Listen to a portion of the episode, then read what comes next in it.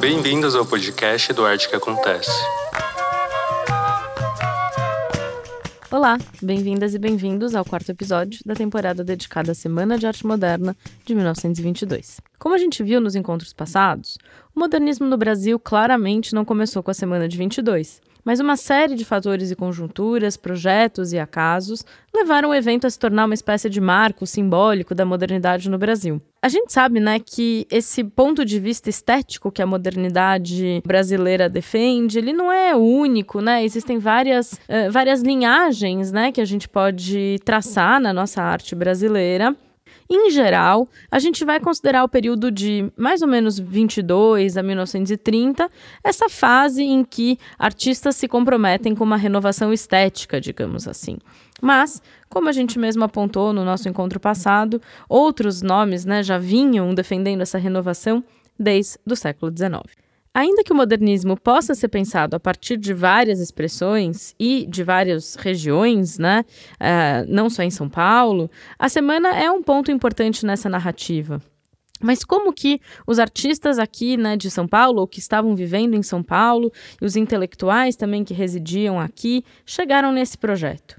Primeiro, a gente sabe que o Oswald de Andrade, que é um personagem que a gente vai falar nos próximos capítulos, retorna da Europa em 1912, muito impactado pelo Manifesto Futurista do Filippo Marinetti. E o próprio Fred Coelho comentou no nosso episódio passado como é, o projeto brasileiro poderia ser chamado de um projeto futurista.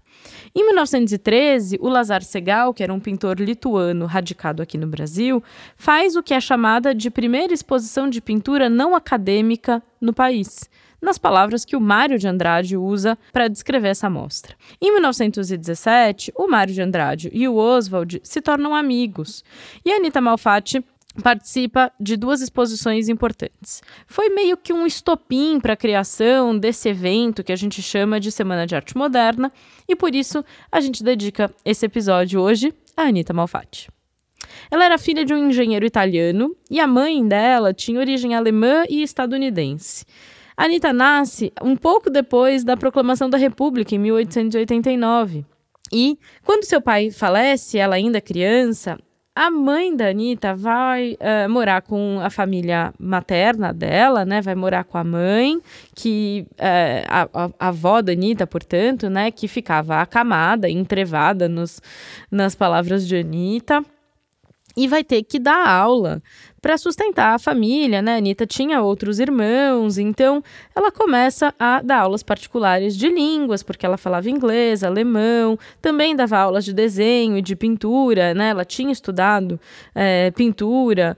É, e aí, ali, nesse momento que a Anitta começa a acompanhar sua mãe, né? Tendo os primeiros contatos com a arte. E na adolescência, ela já se preocupava com os caminhos que ela percorreria como artista. Ela dizia que a maior preocupação que ela tinha até 12, 13 anos era saber se tinha talento ou não. E de início, ela percebe que, mais ou menos é, com 13 anos, se sentindo muito perdida, ela uh, resolve se submeter a uma experiência radical.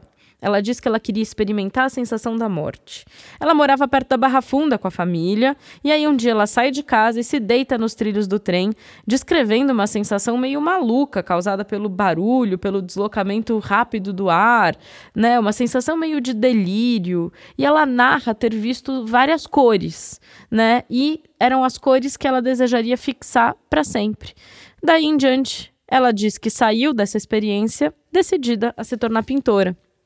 Na verdade, o fato dela não participar, né, não, não uh, ter mais uma família abastada, uh, dificultava um pouco o seu acesso. Né? A gente sabe que a, a arte no Brasil, por muito tempo, era bastante restrita às elites, né? Uh, e por isso ela não podia estudar em Paris. Mas isso não impediu a Anitta de buscar formação no estrangeiro. Ela teve a ajuda de um tio que se chamava Jorge Krug, que acaba se convencendo a bancar os estudos da Anitta na Alemanha.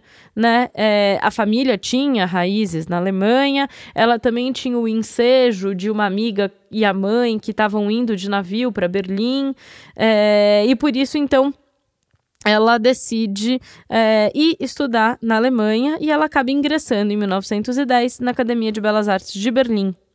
E ela chega na cidade, né, num momento em que o expressionismo alemão estava florescendo de maneira muito pulsante, né? A gente sabe que o expressionismo alemão tem início ainda no final do século XIX, mas a, a Alemanha de 1910 era uma Alemanha recém-unificada, com movimentos artísticos que estavam tentando fazer frente ao impressionismo francês, né, com grupos como Die Brücke, ou mais para frente o Cavaleiro Azul do Kandinsky, é, e artistas como Franz. Um, Franz Mack, ou Eric Heckel, ou Ernest Ludwig Kirchner, né, e as suas obras de cores uh, saturadas, né, e pinceladas bastante riscadas sobre a tela, né, e aí esses trabalhos eram a moda, né, berlinense, e a Anitta chega na cidade contando ter ficado tonta de tanto visitar museus e mais museus e exposições marcantes, né? Longe de Paris, portanto, ela era meio que a primeira das artistas e dos artistas brasileiros, a única antes da Primeira Guerra, a absorver essa nova corrente estética alemã afastada uh, do impressionismo. Ela vai estudar primeiro com um artista que se chamava Fritz Burger. Hoje talvez meio esquecido, assim, mas que na época começou a apresentar os estudos de cor para Anitta. Apesar dela ter uma produção inicial mais tradicional, digamos assim, a gente já vê em telas como A Floresta, de 1912, uma Anitta que tinha pinceladas mais soltas, mais manchadas, né? A cor um pouco mais vibrante, né? Assim, e um certo início de um descompromisso com a realidade, com a paisagem realista, digamos assim. E aí ela vai buscar um mestre que, curiosamente, pode parecer paradoxal, que não era muito defensor do expressionismo, mas que tem uma história que se parece um pouco com a história da Anitta e cujos trabalhos nesse momento vão ser bastante expressionistas. Ela vai estudar com ninguém menos do que Lovis Corinth, que é um dos mais importantes nomes dessa fase da arte alemã. Ele tinha vindo de Munique para Berlim e desde 1911, ele era o presidente da Secessão Berlinense. A secessão nada mais foi do que um movimento de ruptura dos artistas que queriam né, ingressar na modernidade, rompendo com a arte acadêmica. Quando Lovis Corinth se torna presidente, ele era relativamente conservador, digamos assim. Ele não era tão defensor do expressionismo. Só que no final de 1911, no começo de 1912, ele sofre um derrame. E isso afeta o artista profundamente, a produção dele mesmo, né? Ele passa a tentar controlar o gesto, controlar as mãos, e as suas obras vão se tornar cada vez mais viscerais, com cenas cada vez mais violentas, né? E os corpos cada vez mais distorcidos. Tem uma força incrível. Em janeiro de 1913, a Anitta visita uma mostra do Corinth. E aí ela, ela até escreve, né, num diário, o choque que ela sente ao ver aqueles grandes quadros, né, com quilos de tintas, com todas as cores, meio confusos, meio arrebatadores. E aí ela, é, depois dessa exposição tão marcante, em uma semana consegue uma vaga como aluna de Lovis Corinth numa academia que ele havia fundado em Berlim. Então, pela primeira vez, a Anitta estava realmente pintando, né? deixando o desenho de lado, segurando a paleta na mão direita, o pincel na mão esquerda e trabalhando a tinta óleo exaustivamente e começando também a pintar retratos, assim como Lovis Corinth também pintava. E aí, esses trabalhos, né, esses primeiros retratos, foram uh, começaram a ser exibidos, né? Inclusive, ela tem uma obra que se chama O Poeta Adolescente, que foi exposto anonimamente numa das mostras da secessão, que provocou uma certa controvérsia e foi premiado, né? Foi o primeiro sucesso da artista, né? De volta a São Paulo, ela ainda queria continuar né, viajando e estudando né, é, fora do Brasil, mas não tinha condições financeiras para isso. E aí ela vai tentar uma bolsa que chamava Pensionato das Artes, aqui, né, o Pensionato Artístico do governo de São Paulo. E aí ela, como mostra de aptidão para poder ser selecionada para o pensionato, ela organiza a sua primeira exposição individual, em maio de 1914. E aí ela chama essa mostra de Exposição de Estudos de Pintura Anita Malfatti. Meio que para se colocar num lugar de estudante ainda, como se ela não tivesse aspirações a já ser considerada uma grande artista, né? Mas a mostra não é muito bem recebida. A pessoa que era responsável por dar essas bolsas do pensionato era um senador que chamava José de Freitas Vale. E ele é, não gosta muito das obras da Anitta. Com uma certa ansiedade, eu acho, a mãe da Anitta chega perto dele e pergunta: o que, que o senhor achou? O senhor gostou desse retrato? E o Freitas Vale responde: Minha senhora, não ofenda -se, não se ofenda se sou franco, mas este quadro está crivado de erros. O desenho é fraco e é um carnaval de cores. Valor artístico não tem nenhum. A Anitta não se faz de rogada, né? E ela escreve no seu próprio diário: coitados dos artistas que dependem do Freitas Vale para o seu ganha-pão, porque ele não tinha visão nenhuma, não tinha nenhum tipo de é, abertura para os movimentos estéticos inovadores que estavam vindo da Europa. Ele tinha um gosto absolutamente acadêmico. Então, obviamente, a Anitta não ia receber a bolsa de estudos, né? E também não podia voltar para a Europa por causa da Primeira Guerra. Então, é, eu acho que existe um certo é, descompasso ali do clima brasileiro com o clima europeu, artisticamente falando, que deixa a Anitta um pouco, digamos, fora de lugar aqui em São Paulo. E aí, mais uma vez, o tio Jorge, né, o, o esse irmão da mãe, vai ajudá-la é, a se mudar para os Estados Unidos, vai bancar uma nova formação, né, novos estudos, dessa vez nos Estados Unidos. Primeiro, a Anitta vai estudar na Art Students League, mas ela não vai se identificar muito com o programa e vai acabar fazendo só gravura ali. E aí depois ela fica sabendo de um artista que se chamava Homer Boss, que tinha uma escola de arte e também tinha um programa de viagens no verão. E a Anitta se junta ao grupo né, é, nesse ano de, de 1915, é, viajando para a ilha de Monaghan, é, pintando no sol, na chuva, no vento, né, livre, muito naturalmente. Ali ela vai produzir algumas das obras mais importantes, eu acho, da sua vida, incluindo A Ventania, O Farol, é, Rochedo, que é uma obra linda, que vão ter influência do expressionismo alemão, mas vão também é, falar dessa paisagem, né, de onde ela estava pintando, literalmente, é, olhando para aqueles lugares, né, pintando ao sol, ao vento e à chuva. No final do verão, a Anitta decide se matricular na Independent School, né, do Homer Boss, desejando continuar com, com esse mestre.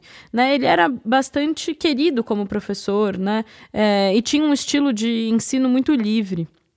E aí, é, esse contato com o Homer Boss permite que ela, inclusive, conheça o Marcel Duchamp, né, que era um artista um pouquinho só mais velho do que ela, que já era famoso nos Estados Unidos, uma semi-celebridade em Nova York, depois do escândalo em torno da pintura O Nu Descendo a Escada, que é, tinha sido exibida em Paris e convidada a se retirar, né, né? O, salão convidou a obra a ser retirada, ou que pelo menos o nome, o título fosse mudado. E o Duchamp ele pega essa obra, tira da exposição e muda depois é, para os Estados Unidos e vai se tornar então um grande nome importante na cena artística nova-iorquina. É nesse período que a Anitta vai pintar uma obra que se chama No Cubista, talvez um pouco impactada pelo contato com Duchamp, e vai pintar uma das mais importantes obras da sua carreira, Uma Estudante a Anitta vai se identificar com os seus retratados, né? Ela vai pintar as pessoas não de maneira realista, mas com angulações e enquadramentos esquisitos, com certas deformidades, com cores também, de novo, muito vibrantes, muito cores sólidas às vezes, empregando muito amarelos e verdes, né? Ela tem até uma outra pintura que eu acho bem interessante, que se chama cabeça verde, e esse uso não natural da cor, então vai se tornar um traço da sua obra, né? Ela mesma dizia numa dessas entradas de diário que nunca havia imitado ninguém, que pintava num diapasão diferente e que essa era a música da cor que a confortava como artista. Mas a maior decepção da Anitta nessa volta para o Brasil, é, no final de 1916, é uh, a família dela, que achava que as suas obras eram dantescas, horrorosas. O assunto se tornou tabu na família, ela, ela foi uma decepção para o tio, né? O tio que bancara as viagens, os estudos, é, disse que achava as obras horríveis, né? Então ela ficava muito triste de saber da discrepância de opiniões entre é, o seu trabalho ser elogiado nos Estados Unidos e na Alemanha e ser completamente é, desprezado aqui no Brasil. Por outro lado, ela volta num momento em que a cena paulistana estava começando a mostrar alguns sinais de efervescência, né? É, o Oswald de Andrade já tinha escrito um ensaio em 1915 chamado Em Prol de uma Pintura Nacional. É, também tinha sido fundada uma revista chamada Revista do Brasil, em 1916, com o objetivo de meio que formar uma consciência nacional, nacionalista. É, e a própria Anitta vai pegar o bonde desse nacionalismo, digamos assim, pintando a obra Tropical, que de um lado supera esse nacionalismo, né, não olhando necessariamente para o folclore ou para os personagens mais caipiras, a gente poderia chamar, mas por outro lado celebrando as cores brasileiras, né, com várias frutas e uma identidade brasileira marcada por outros símbolos. E aí, mesmo com poucas oportunidades de expor, ela vai participar das mostras que ela podia, do que ela conseguia. E aí, no meio de 1917, ela vai é, participar de um concurso promovido pelo Monteiro Lobato. Ele era já um escritor muito respeitado, reverenciado. O Monteiro Lobato já tinha certo sucesso e escrevia nos jornais também, né?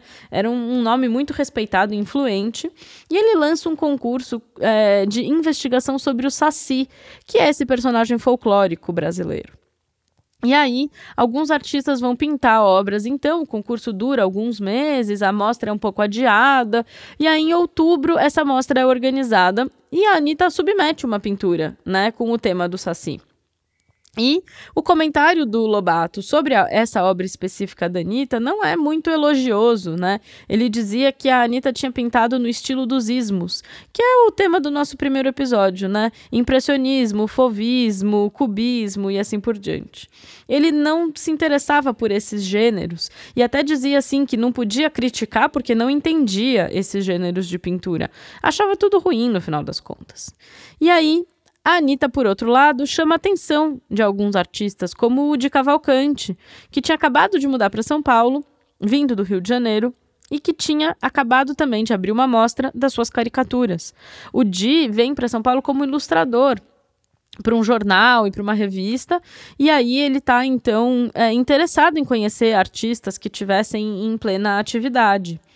É, por causa dessa obra que ela mostra na exposição do Monteiro Lobato, de Cavalcante vai procurar a Anitta. Vai até a casa dela para ver as obras aberrantes, digamos assim, que ela estava quase que escondendo dentro de casa, porque praticamente não tinha onde mostrar.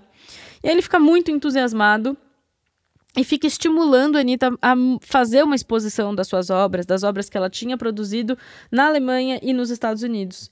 E aí, no final do ano, mais perto de dezembro, no começo de dezembro, ela vai abrir uma mostra é, com 53 obras, é, chamada Exposição de Pintura Moderna Anita Malfatti.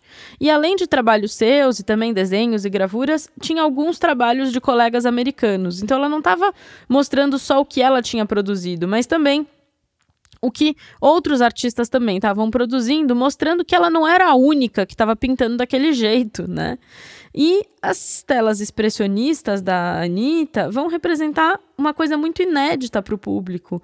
É, as obras que ela apresenta aqui, que são essas obras que a gente citou, o Farol, a Ventania, e mesmo os retratos, né, a Estudante, o Homem Amarelo, é muito curioso porque esses trabalhos eles vão inaugurar algo visual que ninguém do público tinha conhecimento. Então é muito chocante, é muito arrebatador, né? A pincelada livre, né? Os detalhes da superfície, assim, com a tinta bastante grosseira e, e uma textura de tinta interessante, os tons fortes, as cores não convencionais, né? As cores não naturais que ela usava, uma composição muito livre. E aí a exposição teve bastante destaque de mídia. É, no começo teve muita visitação, tinha um livro livro, né? Um livro de é, que as pessoas assinavam, né, quando visitavam a mostra. Só que aí, em 20 de dezembro, o Monteiro Lobato publica uma crítica da exposição, que primeiro chamava a propósito da exposição Malfatti, de Anita Malfatti. E aí ele diz com uma crítica muito virulenta, muito violenta, que as telas eram terríveis, que era um trabalho degenerado, que se tinha talento estava perdida, seduzida por essa por essa modernidade que era produto do cansaço e do sadismo e da decadência, né? É uma, uma, uma um texto muito violento. E aí a Anitta fica desolada com essa crítica terrível publicada pelo, pelo Monteiro Lobato, né? É, basicamente, é, por causa desse texto, outros artistas vão à sua defesa. O Oswald de Andrade, é, o próprio de Cavalcante, é, o Mário de Andrade, que visita a mostra algumas vezes, é, o Menotti Del Picchia, que vai ser um escritor, ele era, ele trabalhava em jornais também na época, e vai ser um escritor importante para organizar a semana de 22. Esse grupo começa a se formar ali. É, a, talvez a amostra da Anitta seja a desculpa para a formação desse grupo, né? E o mais importante deles foi talvez o Mário de Andrade, porque ele vai escrever respostas, né? É, publicamente defendendo a Anitta e desconsiderando a crítica do Lobato, dizendo que é, pessoalmente devia a revelação do novo e a convicção da revolta dessa nova arte a força da Anitta Malfatti e dos quadros da Anitta Malfatti. Ele vai dizer que foi a Anitta Malfatti que acendeu a modernidade nele, despertou a modernidade nele. O próprio de Cavalcante vai dizer: a exposição de Anitta Malfatti foi a revelação de algo mais novo do que o impressionismo. E aí, de um lado, esse grupo se forma, mas de outro, a mostra passa a ser um fracasso. Algumas obras vendidas são devolvidas, Poucas obras são vendidas depois da publicação e a Anitta, ela conta com o apoio do Di Cavalcante, do Oswald do Mário, do Ian de Almeida Prado, que também vai ser fundamental para a promoção da semana. É, e tem até a história de como ela conhece o Mário de Andrade, que é por causa dessa exposição. O Mário visita a mostra várias vezes, o livro de registro mostra isso, e diz que ele, a primeira vez que visitou, ria, ria sem parar. E a segunda vez, ele tinha se apaixonado pelo Homem Amarelo. E até ele fala isso pra Anitta, né? Ele chega pra Anitta e diz que essa obra era dele e que ele não. É, que ele queria ficar com esse, com esse trabalho. Já o Oswald de Andrade publica uma curta defesa no Jornal do Comércio, alguns, é, algumas semanas depois, né, no comecinho de 1918, afirmando que a artista era digna de aplauso, que ela tinha se arriscado a expor uma pintura tão moderna, e dizendo que as telas da Anitta desafiavam o preconceito fotográfico, né, que era o que permeava a pintura. Né? A pintura, pintura ela era quase uma reprodução fotográfica num momento em que a gente não precisava mais copiar a realidade. E aí, é, o próprio Mário depois vai escrever é, que quando a exposição acaba, no comecinho de 1918, com esse gosto amargo na boca, com esse fracasso, a Anitta vai para casa e desaparece. Mas o escândalo nunca some totalmente. Outras críticas foram publicadas e o próprio Monteiro Lobato tem a pachorra de editar um livro chamado Ideias de Jeca Tatu, o nome parece até bastante apropriado. E ele, nesse livro, publicado em 1919, ele vai publicar uma né, é, reeditar essa crítica que ele tinha escrito para o Estadão em 1917 com outro nome, mas falando né, da, é, é exatamente o mesmo texto, só que renomeado paranoia ou mistificação. E aí se torna então o tal do episódio da paranoia e mistificação, que é um pouco o pontapé inicial né, dessa, de, desse grupo que começa a se formar ali, né. A Anitta, justificadamente sensibilizada com tudo o que aconteceu, ela se recolhe e ela não vê só a dificuldade de vender seus trabalhos. Ela sobrevivia principalmente dando aula de pintura, porque né, tinha voltado para um Brasil que não tinha um cenário artístico, não tinha galerias, não tinha. E São Paulo ainda estava mais atrasado do que o Rio. Então, o trabalho dela cai no ostracismo, as vendas minguam, as alunas né, abandonam e ela fica num certo isolamento ali, é, até tentando expor mais uma vez numa terceira individual, realizada em 1920, só que com obras muito menos ousadas. É curioso porque depois desse episódio, a Anitta ela vai procurar um novo professor de pintura e ela vai estudar com um grande nome acadêmico, que era Pedro Alexandrino.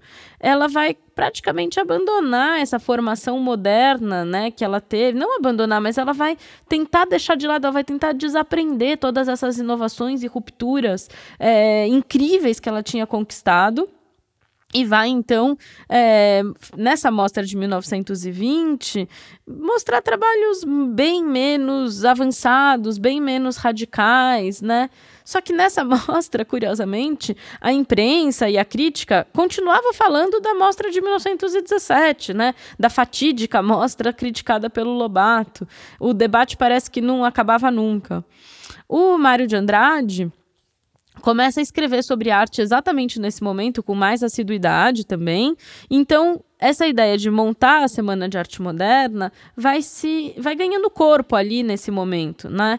É, com os esforços do Mário, com ideias do Oswald, com inspirações em eventos franceses, e a gente vai falar mais disso no nosso próximo episódio, que é quando a gente vai contar para vocês exatamente como foi né, o caminho para a Semana de 22 que basicamente também tem como premissa uma certa celebração do centenário da independência brasileira, né? É, e essa agitação já começa em 1921.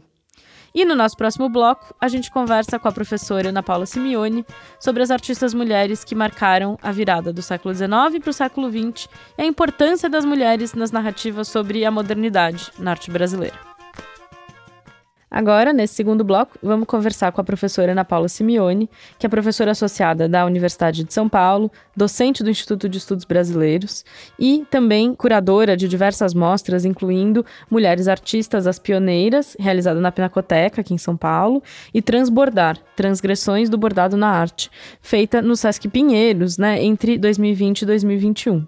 Ela também é autora do livro Profissão Artista, Pintoras e Escultoras Acadêmicas Brasileiras, e atualmente lidera o grupo de pesquisa Gênero, Arte, Artefato e Imagens e participa da rede de arquivos de mulheres. Bem-vinda, professora Ana Paula. Feliz aqui com o convite, muito obrigada. A gente está super feliz de ter você aqui para falar sobre esse assunto que a gente gosta tanto aqui no Arte que Acontece.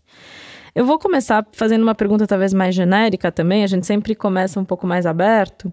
A gente sabe que no Brasil, bom, em vários países, né, mas também no Brasil, houve uma demora para aceitação né, das artistas nas academias. É, até o Liceu de Artes e Ofícios no Rio é fundado e depois começa a aceitar mulheres também com o intuito talvez de profissionalizá-las um pouco para um mercado de trabalho manual, né? Não é exatamente considerando as artistas de primeiro nível, né? Mas isso, obviamente, não significa que as artistas mulheres não existiram, né? Muito pelo contrário, a gente sabe que elas sempre existiram e que elas foram apagadas, né, sistematicamente.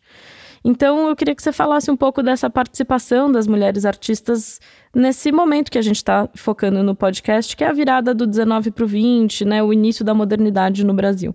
Tá ótimo, excelente pergunta. É, eu acho que você tocou num ponto muito importante, que é a dificuldade do acesso à formação artística para as mulheres é, historicamente.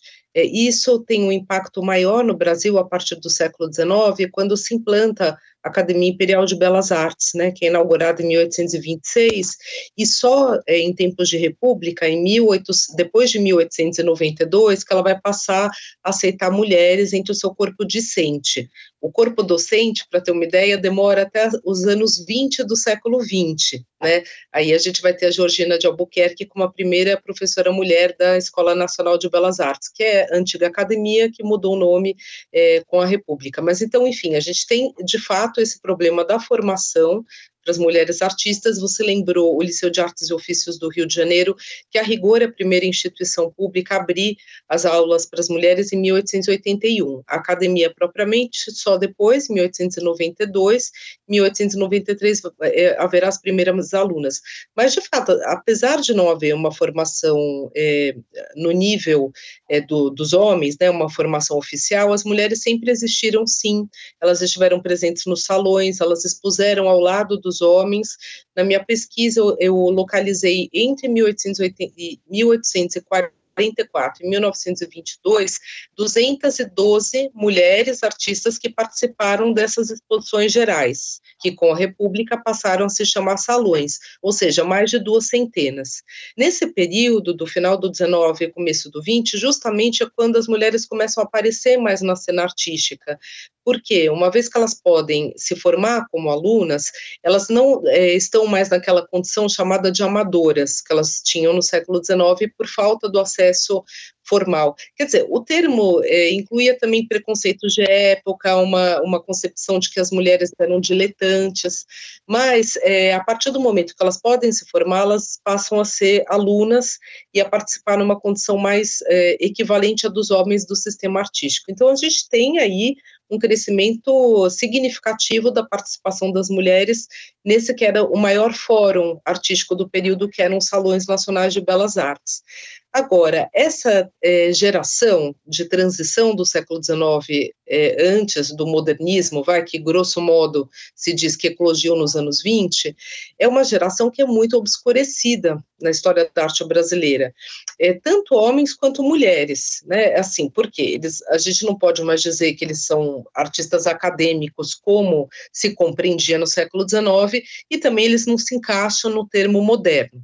Às vezes se usa para eles o termo pré-modernos, que é um termo muito ruim, porque ele tem uma concepção um pouco teleológica, né, como se é, fosse evidente o que vem depois, o moderno, pré, né, esse antefixo não é um bom é, termo para a gente designar essa produção. Então, de fato, é um período muito mal estudado no Brasil, a gente ainda precisa documentar e compreender melhor esse sentido primeiro da modernidade, do modernismo, né, do primeiro modernismo, Há trabalhos sendo feitos excelentes, alguns no Rio de Janeiro, outros em São Paulo, outras eh, metrópoles do país, nas universidades, mas ainda acho que carece sim de uma compreensão é, histórica mais, é, de fato, assim sustentada, né, em fontes, em, enfim, compreender melhor o que se passa nesse momento. Aí isso respinga sobre os homens e sobre as mulheres também. Sobre as mulheres é ainda pior, não é? Porque se a gente imagina que os grandes artistas homens dessa geração são mal estudados, que dirá as mulheres?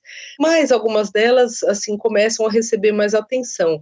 É, nesse momento, especialmente, no meu doutorado, eu gostei muito de estudar a Julieta de França, que foi uma escultora, a primeira mulher brasileira a receber uma bolsa, um prêmio de viagem para Paris.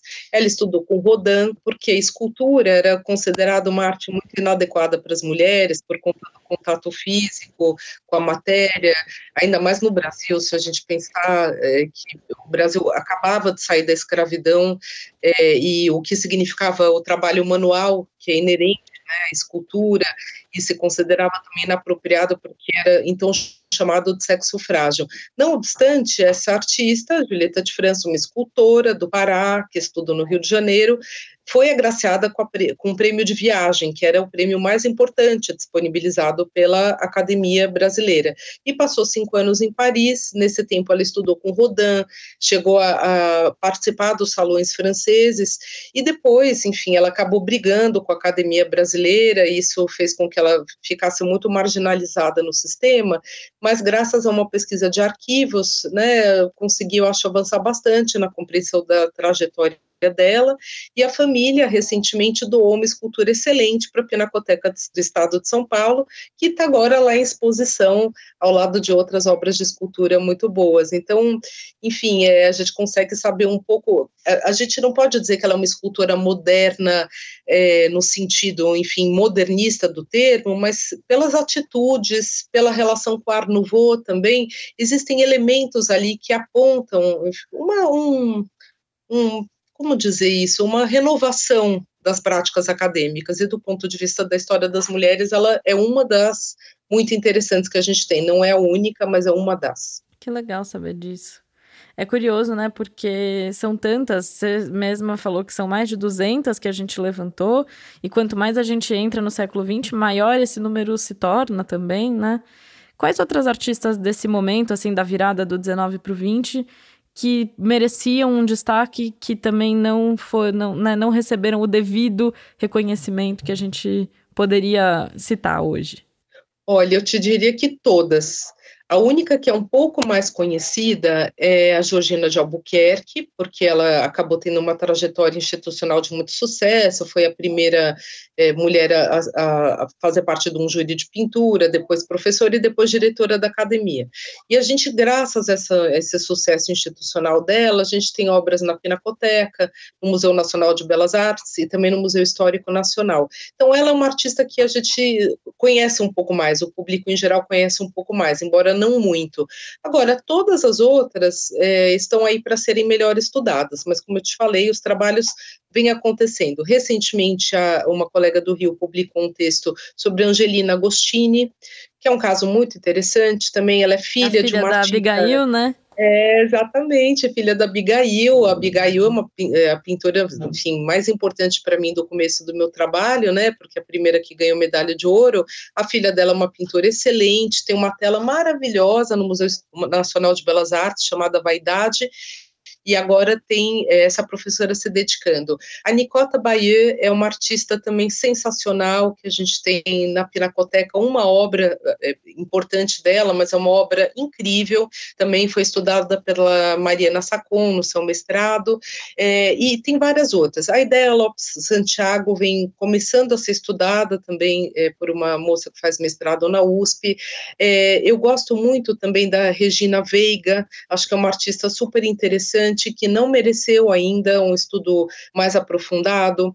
A Margarida Lopes de Almeida, escultora, é, também precisa ser melhor estudada, ainda não foi, e ela dizem né, que ela participou do Cristo Redentor da, da escultura no Rio fazendo as mãos, é, enfim, a gente tem aí uma geração é, grande, eu falei de algumas, né, mas são muitas, para você ter uma ideia, em 1907, o crítico Gonzaga Duque, é, 1906, é, aliás, mencionando o salão, ele fala: será que uh, o feminismo, a arte de hoje será uma conquista do feminismo de amanhã?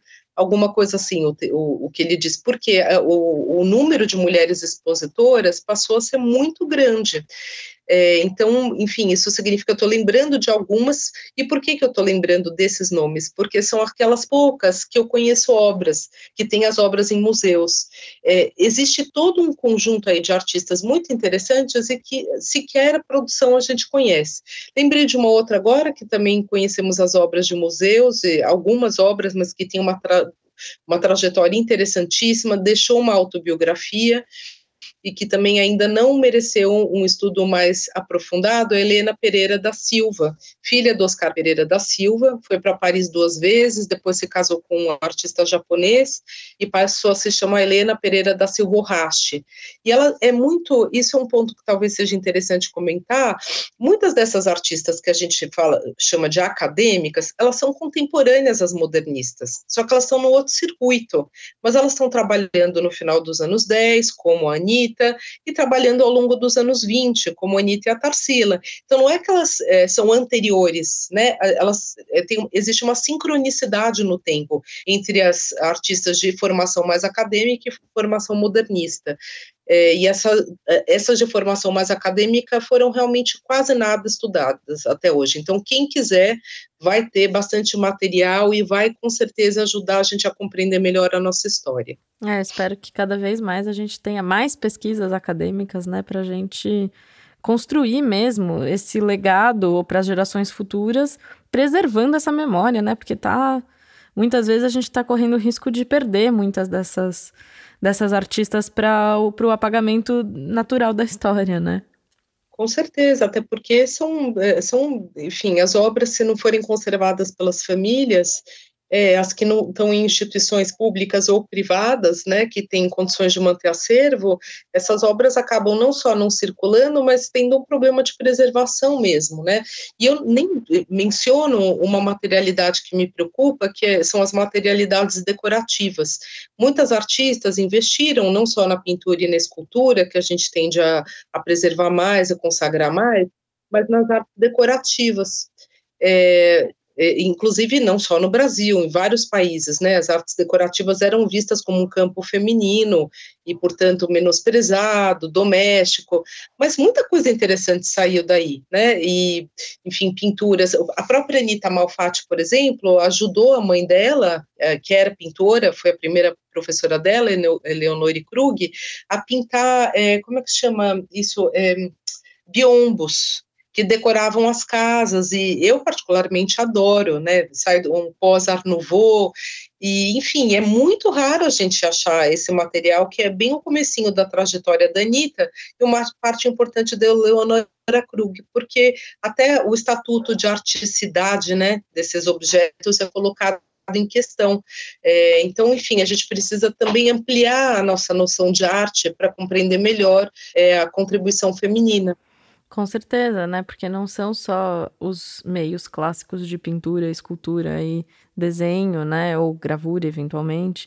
E aí até eu, eu fiquei pensando nisso, eu fiquei é, lembrando que é, é, tão absurdo. Bom, primeiro que o, o Eliseu Visconti vai fazer uma espécie de arte decorativa e art nouveau, porque ele estuda na, escola, na École Grasset, que a gente até falou no episódio passado, para o foyer do Museu é, do Teatro Municipal do Rio, né? A decoração é, de pintura do pro foyer, para o teatro, o pano, né? O pano de, de palco, né? Do, do Municipal do Rio. É, e depois, pouco tempo depois, né, é, quando a Bauhaus é inaugurada, em 1919, com um programa que equaliza né, as artes supostamente decorativas, né, as artes e ofícios com as belas artes vão ser é, deshierarquizadas, né? E aqui a gente ainda vai ter um preconceito até hoje muito grande com as artes manuais, né? Então, acho que isso é uma coisa para a gente repensar também a própria, como você falou, articidade desses objetos. Ah, completamente. Esse é um tema que eu gosto muito e que eu acho essencial quando a gente pensa em história das mulheres, né? É, já existe uma boa bibliografia sobre isso fora do Brasil, sobre essa discussão sobre a participação das mulheres é, no, no, no, que a gente pode chamar de um projeto de modernização da cultura, não só das artes. Mas se a gente pensar, por exemplo, desde o Art and Crafts na Inglaterra, existe essa proposta, é uma das propostas do, do grande modernismo, quero dizer, dos muitos movimentos modernistas, de que a grande meta da arte moderna seria é, superar a distinção entre arte e vida cotidiana, ou seja, levar a experiência estética, a formação artística, não só para o espaço dos museus, mas para o espaço das ruas, da casa, das casas das pessoas, do que elas se vestem, do que elas põem no próprio corpo, o que eu acho bastante interessante, porque é uma proposta menos elitista, né? A arte não é só aquilo que está no museu ou na casa do colecionador, é algo que todos podem experimentar. Então, dentro desse, dessa linha de modernismo, houve uma contribuição feminina muito interessante nessas modalidades justamente aplicadas. No Art and Crafts, por exemplo, a esposa do William Morris, que fazia os tapetes, é, a filha dela, dele, fazia, a May Morris, fazia joias. No Art Nouveau, são muitas mulheres artistas que participaram, sobretudo no campo têxtil. É, a gente conhece poucos nomes porque isso é muito desvalorizado, mas se você vai para o Museu de Viena, por exemplo, e vê aqueles têxteis maravilhosos, e, e na Escócia, a, a, a, a Annie McTosh, que, é, que foi quem fez a rosa, né, que é característica do Macintosh. Desculpa, estou falando muito, né? Não, está ótimo. Mas, enfim, então, e daí no movimento modernista tem até uma autora que eu gosto muito, francesa, que se chama Marie Jo Bonnet, e ela faz uma pergunta, que é, como a presença de mulheres no modernismo trouxe alguma inovação para o modernismo, ou melhor, o fato de algumas autoras serem do sexo feminino trouxe algum tipo de impacto diferenciado para o modernismo, e ela fala de um ponto, ela fala, uma das contribuições das mulheres para o modernismo é a ampliação da concepção de arte, porque muitas, sobretudo as russas, se envolveram no campo das artes aplicadas. E daí isso é uma coisa que eu fui estudando bastante na minha livre docência, já explico por quê, mas por que que as russas foram fazer moda, por exemplo, foram, é, foram para esse campo das artes aplicadas, Sim, especialmente a, a, Liub, a Lyubov Popova, né? A, Alexandre na, é, a própria Goncharova. Goncharova, exato. Maravilhosas, é, incríveis. Maravilhosas. E por que, que elas abraçaram isso? Hoje a gente olha a moda e acha que é um campo fútil, mas se a gente colocar no contexto da época, né, é, no, nesse momento da Revolução Russa, ou pré-Revolução Russa, tem dois movimentos que elas estão fazendo. Um, que é valorizar as tradições populares russas. Então, esse é um ponto interessante. A Goncharova, por exemplo, antes da Tarsila, né, é que é meio parecido algumas coisas. Ela vai para o interior da Rússia, vê aqueles bordados feitos pelas mulheres camponesas e fala: nossa, aqui está, digamos, uma produção cultural autenticamente russa. Então, tem esse movimento de valorização do próprio, do, da cultura é, autóctone, né, contra, enfim, uma internacional nacionalização, e por outro lado, elas consideram, como os homens da vanguarda russa, que a, a, nova arte deve ser uma arte que molda o novo homem e a nova mulher, ou seja, que não está nos museus, mas é uma arte que está nas ruas, está na casa das pessoas. E vejam que interessante que a moda, eu acho super interessante esse caso delas. Se a nova sociedade, a sociedade pós-evolucionária ou revolucionária, é uma sociedade do trabalho, da mobilidade, bom, as mulheres não podem se vestir com aqueles vestidos do 19 com espartilho. Então, elas se lançam no campo da moda e dos têxteis para vestir, para moldar esse corpo de uma mulher que trabalha, que faz esporte, de uma mulher moderna. Então, ao contrário do que a gente pensa, né, que a moda é um sinal de futilidade, enfim, de decor, ao contrário, elas estão moldando um novo corpo, um corpo adequado aos tempos modernos. Depois a gente sabe que muitas delas é, é, fugiram, né, da Revolução Russa porque foi a coisa foi ficando enfim, é, a liberdade artística é bastante colocada em questão, e elas vão, muitas, trabalhar em Paris, e delas migram, migram para o figurino dos balés, elas trazem essa expertise, digamos assim, né, do modernismo russo, e vão trabalhar fazendo costumes, é, continuam no campo das artes decorativas. Também na França demoraram muito tempo para reconhecer é, a importância disso. Né? O primeiro lugar a reconhecer isso foi o MoMA, em Nova York, deu um lugar ali para elas na coleção, e na segunda metade do século XX a França fez esse trabalho, e hoje isso tem sido muito discutido no feminismo, né? E claro, a Bauhaus, como você bem lembrou, é emblemática disso, porque ela hierarquia as artes, né? E, e o ateliê têxtil, que era um ateliê basicamente de mulheres, 100% quase do, das mulheres eram encaminhadas para ateliê têxtil, é, foi desvalorizado historicamente, né, porque tudo que é têxtil é desvalorizado, mas nos últimos anos isso tem sido muito estudado e essas obras têm merecido destaque nas exposições, até porque foi um dos poucos ateliês lucrativos da Bauhaus. Ao contrário dos mais vistos como geniais, mas que não vendiam, o ateliê têxtil vendia. Então, as mulheres tiveram essa importância não só no sentido de compor as casas, né, a decoração moderna, mas também de manter a própria estrutura da Bauhaus. Então, um tema fascinante que é isso, é, é a gente mudar um pouco o nosso olhar, é, repensar os discursos que a gente descobre muita coisa interessante. Maravilhoso. Nossa, foi uma aula te ouvir. Foi um prazer essa conversa. Acho que a gente é, citou várias artistas que eu espero que as pessoas pesquisem e, e vão procurar e, e, conhecer um pouco mais das nossas artistas brasileiras. E também uma aula sobre né, essa inserção das mulheres na história da arte que tem sido operada, talvez de maneira ainda um pouco devagar, mas a gente está indo firme nesse assunto, né? Acho que sim. Posso só então agora completar falando da Regina Graça, claro, que eu acho que tá com certeza. muito bacana, né? Então todo esse investimento a entender as artes decorativas, têxteis e tal, é, isso, o que me levou a isso foi a Regina Grass, que é, que é esposa do John Grass, pintor suíço, irmã do Antônio Grass, é um, um, desculpa, eu sempre faço isso, Antônio Gomide, que é um pintor bem conhecido no modernismo brasileiro, é, é, ela e o irmão estudaram na Suíça, foi onde ela conheceu o John, e na Suíça é, as artes decorativas eram muito valorizadas, diferente do que na França, na Itália, no Brasil, e por isso também ela acabou é, se formando já com essa concepção de arte total, né? É isso que a gente vinha falando de, dessa arte total. E traz isso para o Brasil. Ela já participa da semana com tapetes modernistas, que provavelmente seguiam essa padronagem deco que ela aprendeu na Suíça. Na exposição de 25, quando ela vê a exposição internacional de 1925, ela vê ali uma potência enorme de trazer isso para o Brasil, projetos modernistas integra eh, de integração das artes nas casas. Ela era uma mulher de elite, muito bem situada, né? É, filha de, de um político importante, uma espécie quase um embaixador do Brasil na Suíça, e ela com o John, ou melhor, o John e ela, fizeram uma série de projetos de decoração modernista para as casas de elite em São Paulo, interessantíssimos.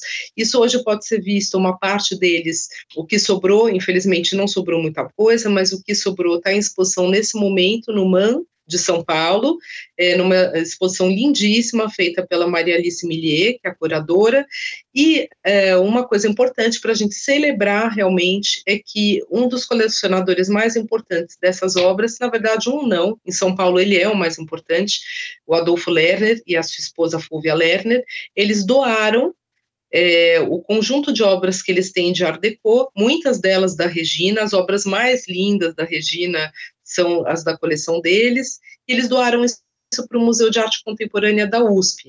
Então, é, a partir de quando a exposição finalizar, essas obras devem ir para o MAC, e com isso, enfim, a Regina a Graça está tendo também ocasião de ser mais bem vista, vai ter sua obra agora com acesso público, e a gente consegue ver com os projetos do John e da Regina o que foi essa aventura modernista no Brasil. A gente conhece bastante bem Tarsila, Anitta, vários, né, enfim, Portinari, mas a aventura modernista também passou pelo campo da decoração e foram projetos que não deixam nada a desejar para o que se fazia no exterior, são extremamente bem feitos, é, bonitos, integrados, e a Regina tem aí um papel muito importante com a sua parte têxtil.